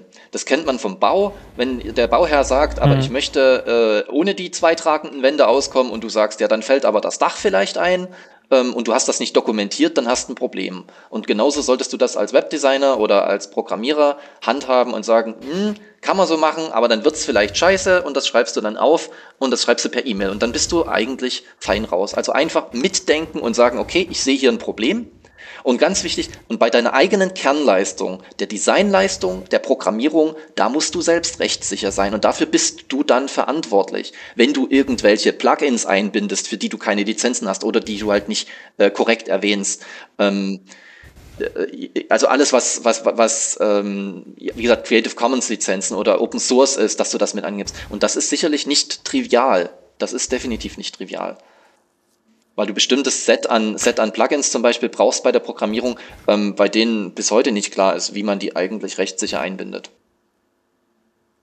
Welche wären das? Also wenn du das so explizit ansprichst, äh, musst du ja nee, welche... kann ich jetzt dir gerade nicht direkt Ach so. sagen. Ist schon eine Weile länger her, dass wir daran mal ähm, äh, äh, rumgespielt haben und überlegt haben, wie das Mhm. eigentlich geht. Ähm, da sagst du dir, na gut, das machen eine Million andere Leute auch so, ähm, dann lässt man es halt so. Und dann kann man auch sagen, wenn du das so nutzt, dann ist das halt ein gewisses Risiko ähm, und das muss ich dann wirtschaftlich einpreisen. Ich kann Eingehen. mich dann, ich Ja. kann immer alles einpreisen und dann nehme ich bei einem kritischen Vertrag nehme ich 200 Euro mehr und gehe zu einem Versicherungsanbieter und lass mich gegen Urheberrechtsverletzungen versichern. Das geht. Ähm, was ich ganz spannend finde, wo wir jetzt gerade beim Webseiten bauen sind irgendwie, ähm, ist es eigentlich unbedingt notwendig, einen Vertrag mit meinem ähm, ja, Auftraggeber zu machen oder äh, ist das auf Zuruf auch vollkommen in Ordnung? Weil da gibt es ja mit Sicherheit die einen oder anderen, die das ein bisschen ernster sehen, sagen, pass auf, wir machen Verträge, damit wir auch genau wissen, wer jetzt was machen muss. Äh, auf der anderen Seite, äh, ja, gibt es auch wahrscheinlich unheimlich viele Leute, die einfach auf Zuruf arbeiten. Ja, da gibt's den schönen Satz, ne? ähm, wenn ich Vertrauen habe, brauche ich keinen Vertrag und wenn ich kein Vertrauen habe, dann äh, hilft mir auch der beste Vertrag nichts. Ähm, ich gebe immer den Tipp, ähm, auch hier wieder, der eigene Berufsstand ist jetzt hier mal, steht mal nicht im Vordergrund. Wenn jemand mit Hirnschmalz sich hinsetzt und sagt, Hallo Paul, du hast mir soeben geschrieben, du möchtest eine Website mit folgenden Spezifikationen. Dann schreibst du die Spezifikationen runter, so präzise wie das geht, in einfachen, klaren Worten, sodass es jeder versteht. Und schreibst drunter. Das kann ich dir gern umsetzen. Ähm, dafür äh, nehme ich einen äh, Fixbetrag von 5000 Euro. Mehraufwände werden gesondert abgerechnet. Wenn du sowas hättest, dann hast du schon mehr als 80 Prozent äh, der, meisten, der meisten Unternehmen tatsächlich in diesem Bereich haben. Um Gottes Willen, Das heißt- keine alten, falschen, kopierten, aus dem Internet zusammengestückelten AGB nehmen, die zerschießen dir das alles. Ähm, wichtig ist, dass die Leistungsbeschreibung stimmt und dass die passt und dass man sich im Nachhinein nicht drüber prügeln muss, ist es ein Dienstleistungsvertrag oder ist es ein Werkvertrag. Okay, also im Zweifelsfall äh, reicht dann eigentlich ein Angebot mit entsprechend vernünftiger Umschreibung. Ja, wenn es denn passt, ne? wenn das Angebot das ist, was dort tatsächlich gewünscht ist. Ähm, meistens ist es ja so, äh, ich, hab, ich skizziere eine grobe Idee, du schickst ein Angebot und im Nachhinein wird äh, das Angebot konkretisiert, man unterschreibt aber das alte Angebot. Das wäre falsch. Ich meine wirklich, das, was am Ende entstehen soll, sollte dort, sollte dort stehen. Und wenn man es nicht so präzise beschreiben kann, sag, dann schreib das rein. Sag, du konntest deine Anforderungen bisher nicht konkreter beschreiben, aber wir haben uns geeinigt, dass das und das und das die Mindestspezifikationen sein sollen. Dafür veranschlage ich einen Aufwand und das kostet dich so und so. Und dann sind wir im Dienstleistungsvertrag drin. Würde jeder so sehen? Und dann bin ich safe. Aber natürlich nicht, wenn ich hier äh, den Standard AGB für äh, Webpaket XY habe und plötzlich wird alles drin geändert. Dann entsteht Streit. Da rede ich noch nicht mal von agilen Projekten. Das würde aber den Rahmen hier definitiv sprengen. Okay. Ähm, noch eine andere Sache, du sagtest vorhin was von, von AGB, Mhm. also beziehungsweise es gibt tatsächlich Leute, die vorbeikommen, die sagen, die brauchen gar keine AGB, aber sie wollen trotzdem eine haben. Wann brauche ich denn eine AGB auf meiner Internetseite? Also wann ich Geschäftsbedingungen auf meiner Website brauche, ähm, ich brauche die eigentlich nie. Das ist nämlich immer eine Regelung oder sind das immer Regelungen, die vom Gesetzes, vom Gesetz abweichen. Idealerweise zu meinen Gunsten. Wenn man sich das mal anschaut und sich sagt, okay, aber muss das denn sein? Und was ist denn in AGB geregelt? Da regelt mal jemand ein bisschen Verjährung und da regelt mal ein bisschen jemand Anzeigepflichten, dass irgendwas ist. Aber eigentlich in, bei einem ganz normalen Verbrauchsgüterkauf zum Beispiel, also jemand äh, strickt Schals und verkauft die im Internet, ähm, dann ist das eigentlich überhaupt nicht notwendig. Was ich brauche und was viele Leute denken, dass das AGB sind, das sind die sogenannten Informationspflichten im elektronischen Geschäftsverkehr, die das BGB auch vorsieht. Und da steht drin, ich muss sagen, wie kommt denn der Vertragsschluss zustande? Und dann kann ich aber eben reinschreiben, äh, Verträge auf dieser Website kommen zustande, indem der Käufer auf den Button jetzt kaufen klickt, ähm, Oder wenn er sagt, äh, da kommt eine Bestellbestätigung und diese Bestellbestätigung ist dann die, äh, ist dann die Annahme. Er gibt erst ein Angebot ab und dann kommt die Annahme. Das würde an und für sich ausreichen. Wenn ich dann noch über das Widerrufsrecht informiere, das hat alles auch nichts mit AGB zu tun, ist das safe. Deshalb viele Webseiten brauchen weder Nutzungsbedingungen, das ist sowieso der größte Quatsch, noch brauchen sie AGB, denn Nutzungsbedingungen werden ja nicht einbezogen, weil die müssten ja dann gelten, sobald ich die Website aufmache. Die müsste ich dann ja praktisch wie so ein Cookie-Hinweis vorschalten. Ähm, Verträge kann ich ja nur mit Zustimmung äh, abschließen, also wenn beide Seiten zustimmen. Und bei AGB ist es einfach gesetzlich nicht erforderlich. Das deutsche Gesetzesrecht, das deutsche Kaufrecht vor allen Dingen, ist sehr, sehr ausgewogen, auch im Dienstleistungsbereich sehr, sehr ausgewogen und ich brauche oftmals da gar keine abweichenden Regelungen zu treffen. Das ist anders, wenn ich Massengeschäfte habe, ähm, eine Million Verträge abschließe online, wie das vielleicht ein Mobilfunkanbieter äh, ist oder wie das ein Stromanbieter oder Gasanbieter ist, die müssen bei ihren AGB schon drauf achten, weil das ganz anders kalkuliert wird. Ähm, noch eine, also noch eine allgemeine Sache äh, zum Arbeiten. Ähm, das hatte ich jetzt kürzlich noch mit jemandem zusammen, das Thema. Ähm, wenn ich eine Rechnung verschicke, kann ich, äh, ist das in Ordnung, wenn ich die per äh, PDF, per E-Mail verschicke oder muss ich, die, äh, muss ich die eigentlich noch per Post verschicken? Ähm, oh Gott. Ähm, der Klassiker, der erwischt mich auf dem falschen Fuß. Also ich kann es dir nicht hundertprozentig beantworten. Es ist aber, glaube ich, seit zwei Jahren so, dass ich tatsächlich ähm, solche Rechnungen auch als PDF äh, verschicken kann und ähm, sie nicht als ähm, ausgedruckte Variante nachliefern muss. Aber ich, ich kann es dir jetzt nicht in die Hand versprechen. Das ist wiederum was, wir arbeiten hier sehr arbeitsteilig und sobald es sich um solche Themen ja. handelt, dann äh, gebe ich das an die Kollegen ab. Also vielleicht können wir das ja einfach in den Shownotes nochmal festhalten, wenn du, wenn du uns das nachlieferst, das was einfach dann dahinter darunter packen, mhm. irgendwie vielleicht, äh, das wäre ganz toll, weil das, denke ich mal, so eine, wie du selber schon festgestellt hast, eine Standardfrage äh, ist. Ist es tatsächlich, ähm, ja, Skypes mir einfach mal zu. ja, wird gemacht. Ich würde jetzt gerne nochmal Richtung Abmahnung gehen. Ja. Und zwar, kannst du mal Abmahnungen genau erklären für mich als Laie, weil ich, man kriegt das immer so mit, das sind böse Briefe, die einem ins Haus flattern, weil ich habe irgendwas anscheinend falsch gemacht. Aber was ist genau recht, also du als Jurist, was ist eine Abmahnung und was hat das für mich für Konsequenzen, wenn ich so einen Brief kriege und muss ich dann irgendwie, muss ich mir einen Anwalt nehmen, muss ich irgendjemand Geld zahlen? Puh, ähm, gute Frage. Äh, eine Abmahnung ist äh, der Begriff in der, in der Laiensprache, der bezeichnet praktisch jeden Brief vom Anwalt. Und ähm, ganz oft wird auch der Begriff Mahnung, also ich habe äh, zu spät gezahlt, ähm, bekomme einen Brief, äh, ich solle jetzt zahlen vom Anwalt und der Begriff Abmahnung auch synonym verwendet. Ähm, am häufigsten oder bis vor wenigen Jahren kannte man den Begriff Abmahnung vor allen Dingen im Arbeitsrecht. Jemand hat, äh, ist besoffen zur Arbeit erschienen und dann äh, spricht der Chef eine Abmahnung aus und sagt hier äh, nochmal und du fliegst. Das ist klar, da hat man es verstanden. Also man hat irgendwie was falsch gemacht. Der Begriff Abmahnung aus dem Bereich gewerblicher Rechtsschutz, also aus dem Wettbewerbsrecht, Markenrecht oder Urheberrecht, ist ein bisschen anders. Das hat sich mal der Gesetzgeber so vorgestellt, dass äh, man ja die Gerichte entlasten könnte von diesen ganzen Streitverfahren, ähm, wenn man außergerichtlich bestimmte Streitfälle schon löst, indem äh, man außergerichtlich sagt, Mensch, hier, es gibt einen Anspruch auf äh, Unterlassung, in der Regel Unterlassung, äh, entweder einer Wettbewerbsverletzung, einer Markenverletzung oder einer Urheberrechtsverletzung zum Beispiel. Und dann schickst du als, beauftragst du einen Anwalt, du kannst das machen, du musst das nicht machen, du könntest das auch äh, Du könntest das natürlich als Unternehmen auch direkt jemandem schicken, so eine Abmahnung.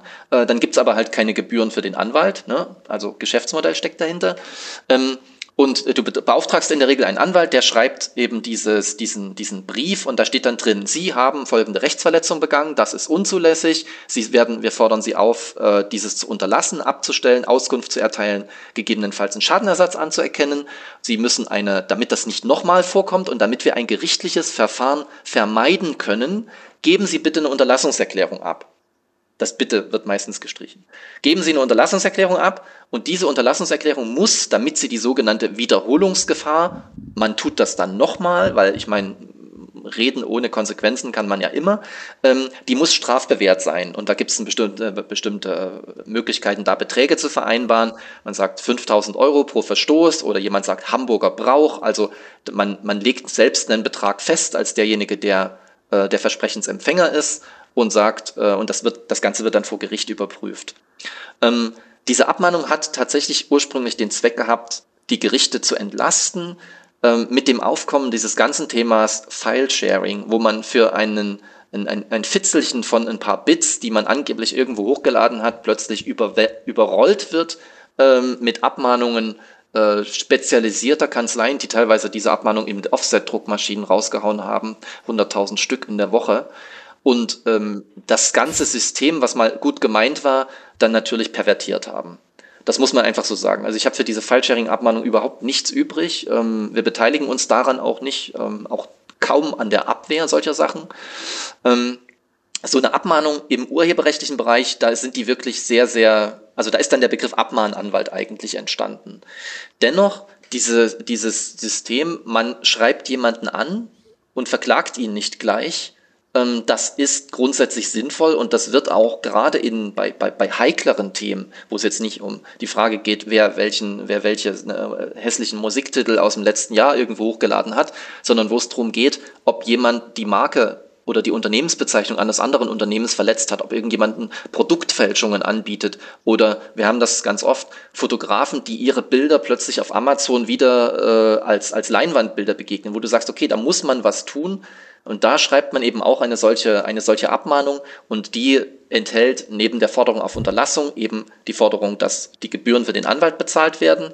Das äh, ist dann sehr, sehr unterschiedlich, wie hoch das sein kann. Für ein paar hundert Euro bis ein paar tausend Euro. Und dann eben, äh, wie gesagt, die Unterlassungserklärung und die Auskunft und gegebenenfalls einen äh, Anspruch auf Schadenersatz für den, dessen Rechte verletzt worden. Also das ist jetzt mal der Versuch, das zu erklären. Wenn ich die Unterlassungserklärung nicht abgebe, und das ist das, womit immer gedroht wird, dann kann es auch sein, dass ein Gerichtsverfahren eingeleitet wird. In der Regel im gewerblichen Rechtsschutz, also Markenwettbewerb, Urheberrecht, ist es so, dass dann äh, eine einstweilige Verfügung beantragt wird, ein Beschluss des Gerichts und der kostet dann halt ähm, auch entsprechend. Ähm, ja, und genau, das ist der Hintergrund. Vielleicht kannst du deine Frage noch ein bisschen präzisieren, also, wenn du sagst, ähm, willst da noch mehr wissen. Ich hätte nur ganz kurz noch mal eine Frage zwischendurch. Ähm, es gab ja, also ich weiß nicht, ob es das noch gibt, aber früher halt eben die Möglichkeit, das so massenhaft zu machen. Das waren ja einige Anwälte, die sich dann irgendwie ein bisschen darauf spezialisiert haben, anscheinend irgendwie äh, zu gucken, wem fehlte irgendwas in einem Impressum beispielsweise, dass sie dann massenhaft solche äh, Briefe, also Abmahnungen dann halt eben verschickt haben. Ähm, ist das heutzutage noch möglich, das, äh, das so massenhaft zu machen oder ist dem jetzt ein Riegel vorgeschoben worden? Ähm, das ist tatsächlich immer noch möglich, das so zu machen, aber gleichzeitig ist das auch teilweise begrenzt worden. Also erstens, ähm, das Thema beim File-Sharing äh, lassen sich mittlerweile ja nur noch die Doofen äh, äh, erwischen. Also es ist jetzt ein bisschen hart gesagt, aber wirklich, wer, wer heutzutage als halbwegs IT-begabter Mensch äh, sich irgendwo Musik oder Filme ziehen will, der weiß, wie er das macht, ohne dass er ein Peer-to-Peer-Netzwerk anschmeißt. Also das ist ja die eine Sache. Das heißt, es werden vor allen Dingen die Leute erwischt, die das eben nicht wissen, die das äh, durch Zufall mal mitgemacht haben. Das ist ein sozialstaatliches Problem, kommt noch dazu, aber ähm, gern dazu im Detail. Ähm, Im Urheberrecht ist es so, dass ich mittlerweile äh, sehr, sehr vorsichtig sein muss. Die Abmahnungen müssen extrem präzise sein und die vorformulierte Unterlassungserklärung, die darf tatsächlich auch nur die ganz, ganz konkrete Rechtsverletzung erfassen und man darf sich nicht zu mehr verpflichten, als man eigentlich müsste. Das war früher anders.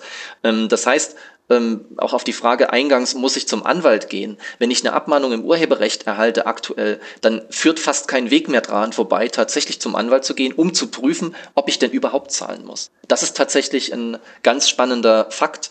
Ähm, man hat das gemacht, um eigentlich die, die, die, die, die Bürgerschaft ein bisschen zu entlasten. Tatsächlich führt aber die neue Gesetzeslage auch dazu, dass ich jetzt als Anwalt empfehlen muss, lassen Sie es prüfen ob sie, für, wenn für File-Sharing oder falsche Bildernutzung oder sonst eine Abmahnung gekommen ist, dann, ähm, ob man überhaupt zahlen muss. Ähm, und wir haben ganz häufig oder viel häufiger die Fälle, dass Gewerbetreibende Abmahnungen bekommen wegen einer Wettbewerbsverletzung, einer Markenverletzung oder sonstigen und die Reichweite nicht überschauen und die geben dann Unterlassungserklärungen ab. Und das ist natürlich besonders toxisch, weil so eine Unterlassungserklärung, die bindet dich ewig, äh, solange äh, die beteiligten Rechtssubjekte existieren. Und ähm, es kann auch ein Verhalten damit erfasst sein, das eigentlich gesetzlich zulässig ist. Ähm, das ist sehr, sehr gefährlich, Wir hatten das mit falschen Angaben im Impressum oder in Zeitungsanzeigen häufig. Wir haben das aber auch mit Bildern, wo jemand sich verpflichtet hat, bestimmte Bilder auf der Website runterzunehmen, hat sie aber nur die Verlinkung gelöscht, aber auf dem Server gelassen und plötzlich wird aus einer Abmahnung, die dich vielleicht 1000 Euro gekostet hat oder hätte, wird plötzlich ein Fall mit einer Vertragsstrafe über 5, 10, 15, 20.000 Euro. Das tut dann, das tut dann richtig weh. Also momentan muss ich sagen, es ist zwar leider ärgerlich, ähm, ich empfehle jedem, sich Rechtsschutz versichern zu lassen, nach Möglichkeit bei Gewerbetreibenden auch im Bereich, äh, im Bereich Online, also für, für Urheberrechtsmarken und sonstige Sachen.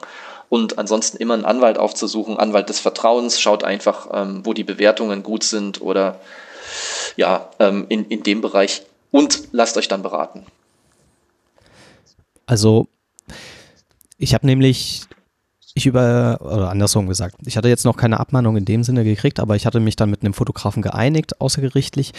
Und dann ist bei mir da die Frage aufgepoppt, ja, wie, wie kann ich mich dagegen schützen? Weil ich nehme ein Bild in, von einer Webseite, wo ich weiß, dass es ein, die Rechte dazu, ähm, also die Rechte lassen das zu, Creative Commons oder Public Domain. Ich darf dieses Foto verwenden, aber in fünf Jahren weiß ich gar nicht mehr, wo ich das Foto herbekommen habe und das Foto ist von dieser Webseite verschwunden und jetzt kommt der Fotograf um die Ecke und sagt, ach übrigens, das ist aber Copyright. Das kann ich ja auch nicht mehr nachprüfen. Völlig korrekt. Also die Frage, wie abmahnsicher kann ich eigentlich sein, die kann ich nur ähm, damit beantworten und sagen, es ist eine vollkommene Abmahnsicherheit ist nicht möglich. Das kann passieren und deshalb muss man als Webseitenbetreiber ähm, immer eine gewisse Rücklage in der Kriegskasse haben dafür, damit äh, juristische Auseinandersetzungen nicht äh, jemanden nicht in, in unerwartete wirtschaftliche Probleme bringen und dass man überhaupt in der Lage ist, eine Auseinandersetzung zu führen, sich mal den Anwalt zu leisten, wenn es auch nur einmal im Jahr oder einmal in zwei Jahren vorkommt. Selten. Wir haben Unternehmen, die klingeln bei uns jeden Tag an, weil sie Probleme damit haben. Also um die um die Abmahnrisiken zu minimieren, dann kannst du kannst du natürlich ein bisschen was tun. Du kannst regelmäßig irgendwelche Newsletter der der, der bekannten äh, sowohl Kanzleien als auch ähm, Informationsaggregatoren abonnieren und versuchen, dich dadurch zu wälzen und das zu lesen. Ähm, aber ähm, grundsätzlich äh, kannst du das Risiko nicht ausschließen. Nehmen wir mal das Beispiel Linkhaftung. Ähm, wir haben ja im Dezember damit ziemlichen Aufruhr verursacht. Wir hatten ein, ein, ein Verfahren geführt, ein Musterverfahren geführt, ähm, was das Thema Linkhaftung angeht und haben auch basierend auf der Rechtsprechung des Europäischen Gerichtshofs aus dem September 2016 dann in Deutschland das erste Urteil äh, oder den ersten Beschluss bekommen, wie das in Deutschland umgesetzt wird. Also ein Link einer Website, die im Übrigen durchaus kommerzielle Inhalte hat, aber nicht nur. Ähm, da wird halt ein Bild verlinkt und das Bild ist auf der Zielseite nicht Creative Commons gemäß korrekt eingebunden, weil man auf die Bearbeitung nicht hingewiesen hat. Ähm, und tatsächlich ist es so, da bestehen Unterlassungsansprüche gegen denjenigen, der den Link setzt. Das hat der EuGH im September entschieden, damit die Büchse der Pandora geöffnet.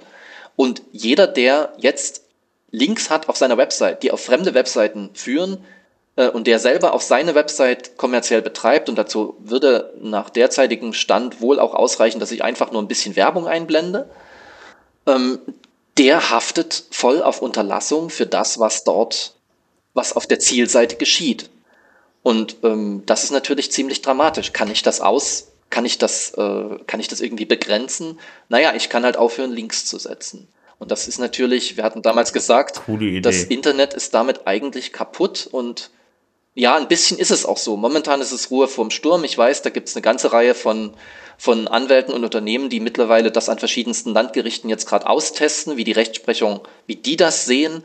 Aber Fakt ist, zumindest dann, wenn der Link per se vergütet ist, und da rede ich jetzt mal von eingebundener ähm, Display-Werbung, wenn der Link vergütet ist und ich verlinke zum Beispiel auf ein Amazon-Angebot und bei dem Amazon-Angebot sind Bilder drin, die irgendwo geklaut sind, dann hafte ich als Webseitenbetreiber für diese Verlinkung auf das Amazon-Angebot und auf Unterlassung. Und das tut natürlich schon weh. Warum tut man sowas Weltfremdes beim äh, EuGH? Weiß ich nicht. Ich denke, die, ich denke nicht, dass es böse Absicht war. Ich denke einfach, die haben es nicht überblickt. Die haben ja auch eine ganze, da gibt es ja keine Spezialkammern. Die haben halt äh, heute äh, Fusionskontrolle äh, morgen haben die Erbrecht und übermorgen haben die halt dieses dämliche Internet auf dem Tisch. Und dann sagen die, in dem Fall, um den es ging, da war die, die Website Genstyle aus, aus den Niederlanden, die haben halt immer und immer wieder auf äh, Nacktfotos einer jungen Frau verlinkt, die, die, die diese Fotos äh, nie hat veröffentlicht sehen wollen und ähm, die hatte auch alle Rechte daran, das zu unterlassen. Aber die haben halt einfach den Link immer wieder aktualisiert und wenn die Zielseiten weg waren, haben sie neue Zielseiten gefunden, wo das äh, drauf lief. Und da haben die Richter gesagt, nee, das wollen wir nicht und das ist Unrecht und das soll nicht so sein. Und dann hat man praktisch aus diesem Einzelfall, gut gemeint und schlecht gemacht, das verallgemeinert und ja, und dann sitzen wir da und überlegen, wie wir das Internet wieder zusammenbasteln wird schwer. Hm.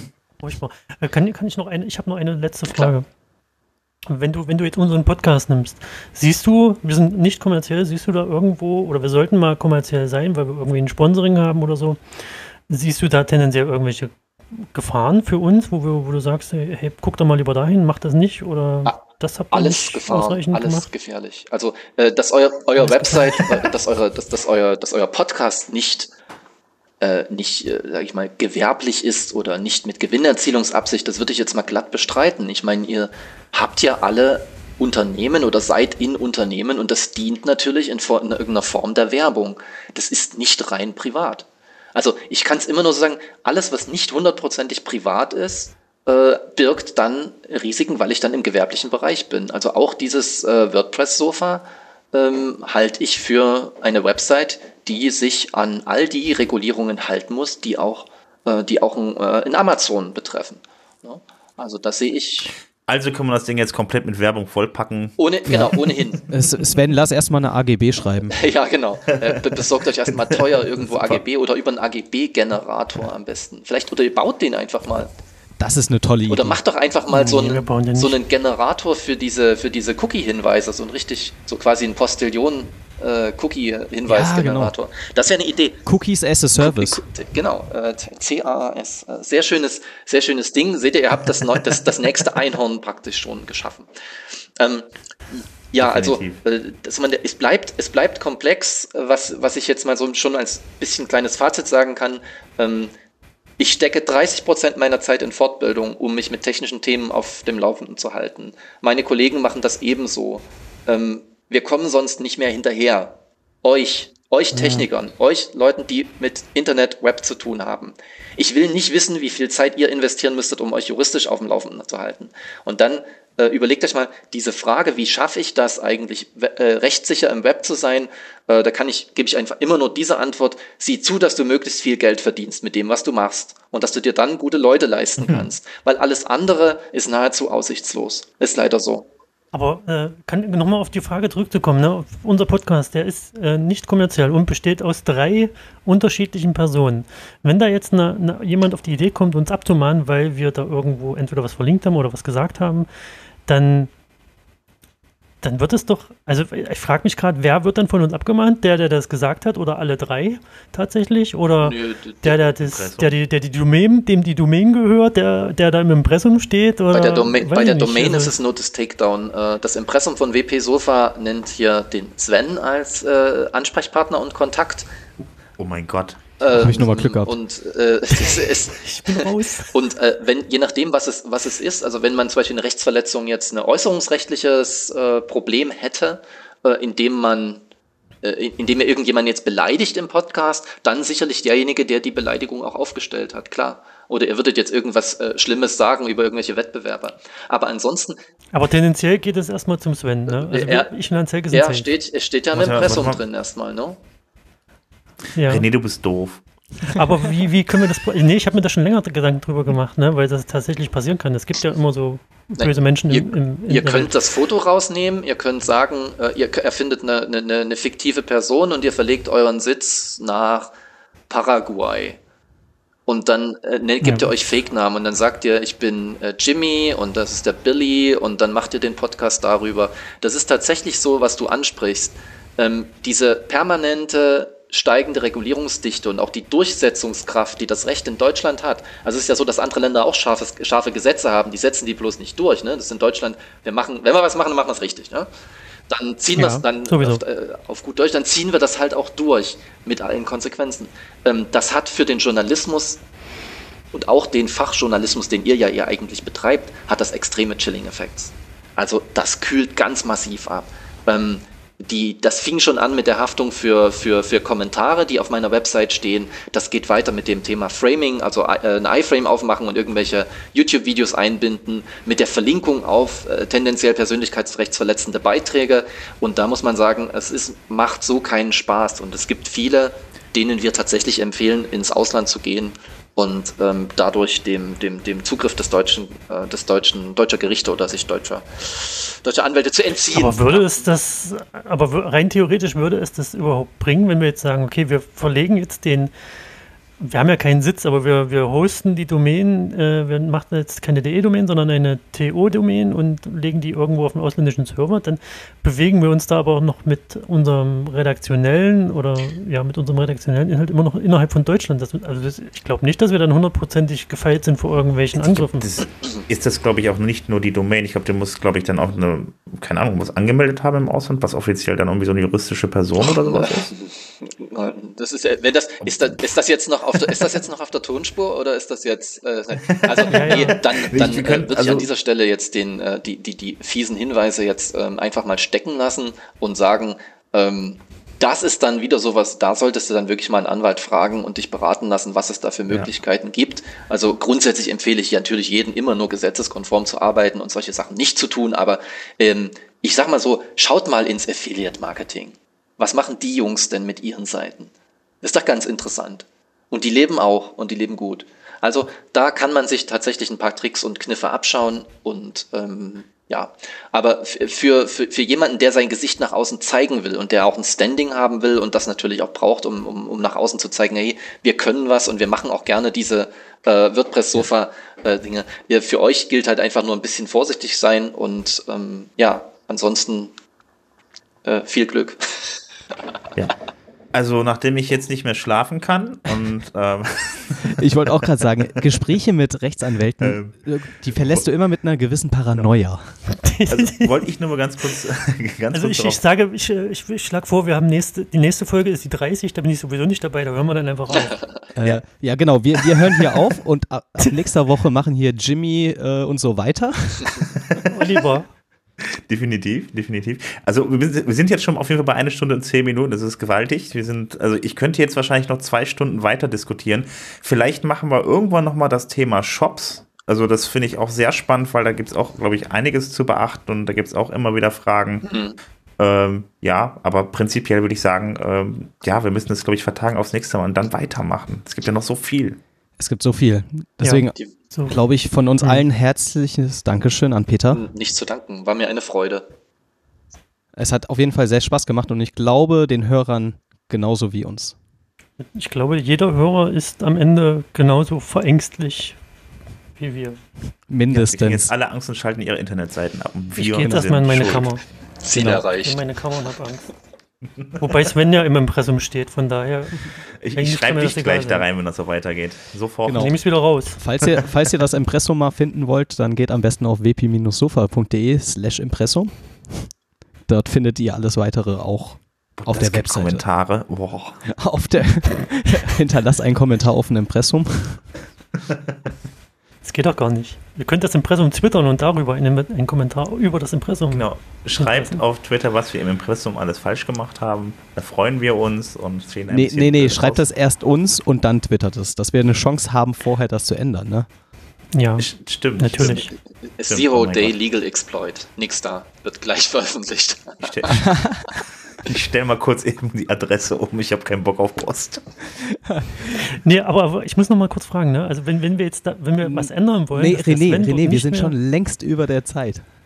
Haben wir schon Stopp gedrückt? Nein. Dann, Nein. Das dann, müssen wir. Das was müssen können wir denn tun? Dann müssen wir uns alle drei ins, ins Impressum schreiben oder was wäre da ein, ein, ein richtiger ein Weg? Nein, ihr müsst gar nichts. Eine, ein Ansprechpartner dort rein, wer auch immer das ist, ob, äh, ja, muss, Super. reicht also, aus. Dann haben wir ja das auf jeden Fall richtig Dann haben gemacht. wir alles richtig gemacht. Dann Definitiv. haben wir alles richtig gemacht. Gut, dann verabschiede ich mich. Äh, danke. Macht's Peter. gut. So, danke, das war die, danke, ich danke euch. Das war die Sendung vom Freitag, dem 13. Muss ich nur mal ganz kurz dazu ja, sagen. Ja, ich habe auch ein ganz furchtbares Gefühl jetzt.